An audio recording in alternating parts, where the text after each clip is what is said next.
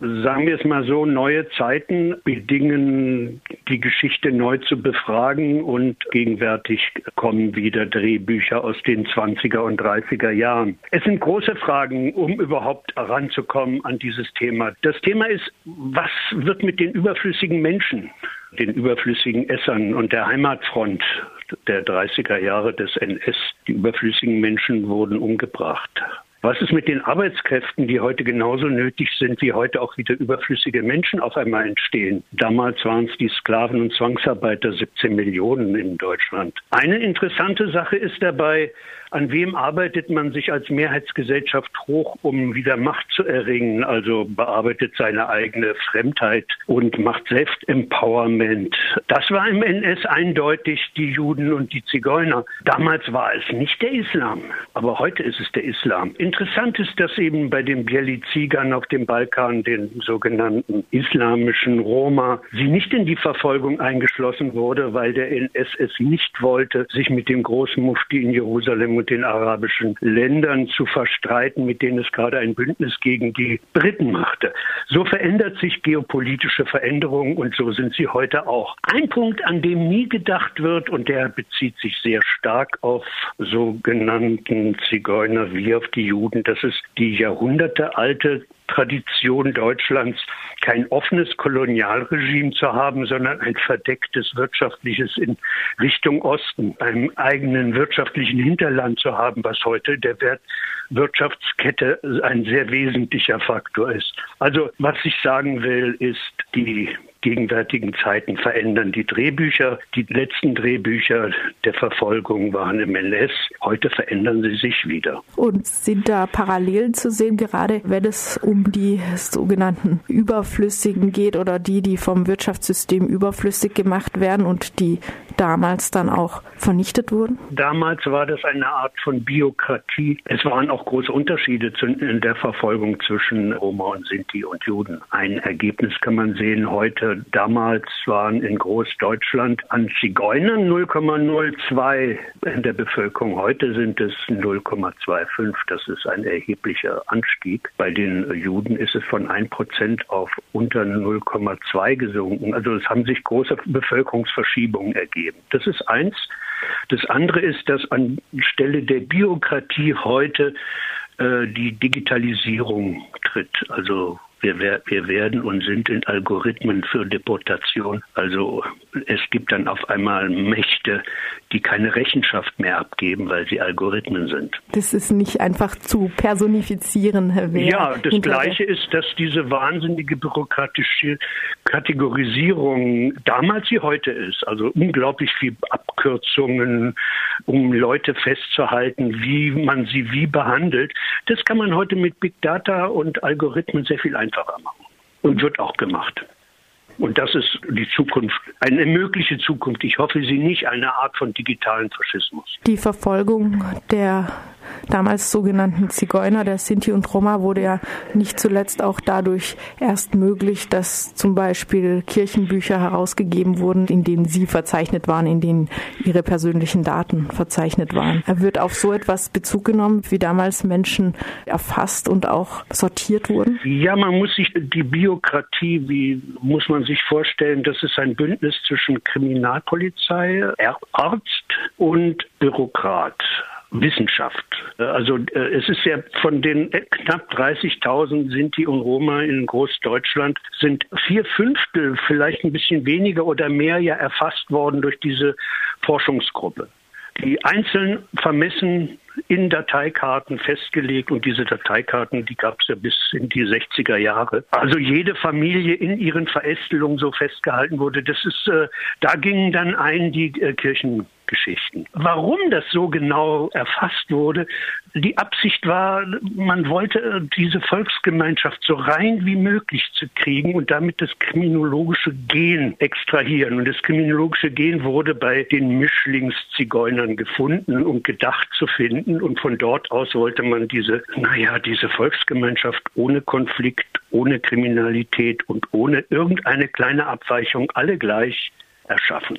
Das war der große Wunsch und die große Sehnsucht und daher diese hohe Energie gegenüber der sogenannten Zigeunerpopulation.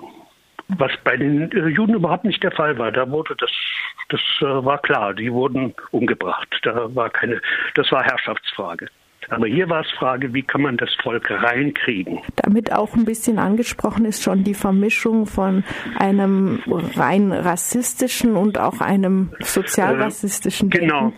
Genau, das ist die große Angst war gewesen, die Heimatfront bricht. Im Ersten Weltkrieg ist die Heimatfront gebrochen, deswegen äh, verlor ja äh, das Wilhelminische Reich den Ersten Weltkrieg, weil die Hungeraufstände in den in den großen Zentren der Städte war. Das war die große, größte Befürchtung des NS permanent und in diesem Zusammenhang wurde präventiv Leute ins KZ gesteckt. Darunter waren viele äh, Sinti und Roma, darunter waren asoziale Prostituierte, Kleinkriminelle, alles was man so dachte auf lokaler Ebene, was nicht reinpasste, kam so in die Aussonderung. Das war der große, der große Impetus, den sie hatten, der zum Teil bis heute wirkt. Also eine Aussortierung von Menschen nach rassistischen und sozialen Kategorien.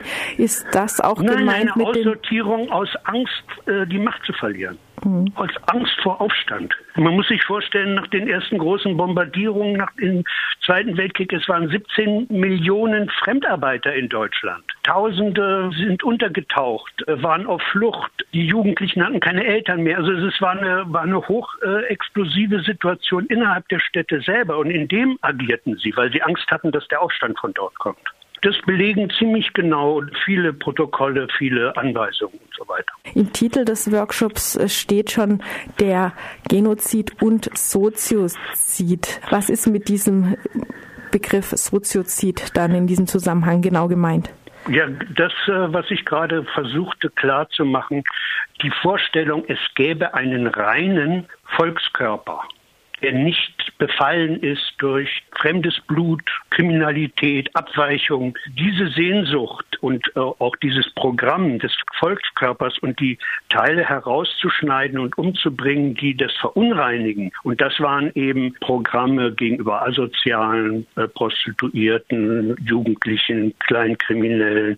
Und da waren direkt Zigeuner genannt. Also das waren auch in der gleichen Abteilung des Reichskriminalamtes. Das waren Referate, die äh, das in äh, gleichzeitig behandelt. Soziozid heißt, man wollte eine Art, wie soll ich sagen, von Großstadtnomade, von Großstadtzigeuner, von, na, das kennt man in Freiburg nicht, aber in, in Frankfurt fängt es an und Berlin sowieso, diese Art von Menschen als Typ wollte man von der Straße wegkriegen. Das ist ein, äh, wie soll ich sagen, ein Volkskörperoperation, wo Hand in Hand Wissenschaft, Ärzte und Kriminalkommissare äh, Hand in Hand ging. Und wichtig ist für Freiburg, hier ist eine große medizinische Fakultät gewesen. Hier sind sehr viele Ärzte in dieser Tradition herangebildet worden, haben große Karrieren gemacht in Berlin, haben Entscheidungen gefällt, die langläufig sind und wir haben bis heute nicht aufgearbeitet die Sterilisierung durch die Uniklinik. Die Krankenakten sind bis heute nicht öffentlich. In dem Sammelband Medizinische Fakultät der Universität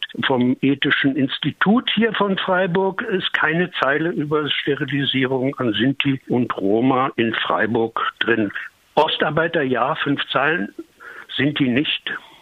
Das ist noch immer ein Rückstand. Ja? Besonders ausführlich geht es um Sinti und Roma und deren Verfolgung auch nicht in der Sonderausstellung Nationalsozialismus in Freiburg im Augustinermuseum, die im Rahmen des Workshops besucht werden soll. Dort gibt es, glaube ich, eine Tafel, eine, auch eine Beispielgeschichte zur Verfolgung der Sinti und Roma in Freiburg. Wie bewertest du diese Gewichtung?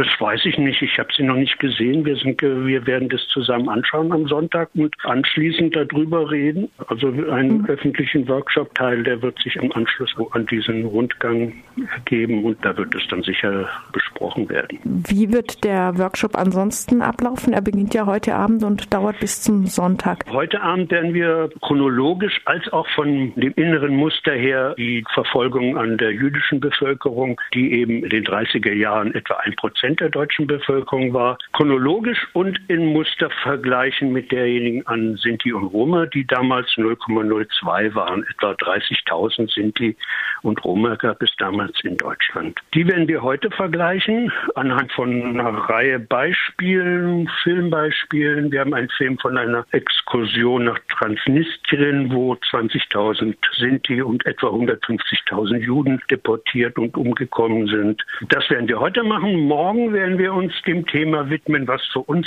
wichtig ist. Wo ist das Gedächtnis der Verfolgung der jahrhundertelang und der Verfolgung der KZs? Es wird ja meist, also in der Literatur durchgängig, insbesondere in der Literatur, die von den Gatze, von den Weißen kommt, wird gesagt, die Sinti und Roma haben kein Gedächtnis, weil sie nicht verschriftlicht haben. Das ist natürlich nach ihrem Modell gedacht, weil sie Gedächtnis über Verschriftlichung aufbauen und das so ablegen. Während das Gedächtnis unserer Meinung nach der Verfolgungsgeschichte in ihren Liedern ist. In den Liedern, die seit Jahrhunderten den Melodien gleich sind und neue Texte bekommen. Wir werden eine ganze Reihe von Liedern, die in Auschwitz gesungen wurden, die in den Ghettos entwickelt wurden, die Jasenovac in äh, Kroatien, Lieder von Transnistrien, die werden wir zusammen hören und werden daraus die Frage des Gedächtnisses öffnen. Und es geht ja um das Gedächtnis, nicht um es abzulegen. Das kann ein Täter. Die Opfer müssen mit dem Gedächtnis umgehen, wie sie damit leben. Und das ist mit Liedern möglich. Das werden wir morgen im Zentrum haben mit sehr vielen Liedern und sehr viel Musikmaterial. Am Sonntag werden wir die Ausstellung besuchen und uns hauptsächlich über die regionale und die lokale Geschichte kümmern. Da gibt es eine ganze Menge, eine ganze Reihe von Sachen. Unsere Absicht ist, dass wir das als nächstes Format hier in die Region bringen, wo die einzelnen Stellen sind und abschließend nach diesem Rundgang im Augustinermuseum durch die Ausstellung das öffentlich reden. Ich habe jetzt schon psychosomatische Störungen in dem Ganzen. Das ist ganz normal, wenn man mehrere Wochen sich mit dem beschäftigt. Das ist parallel, wie man damit zu kämpfen hat.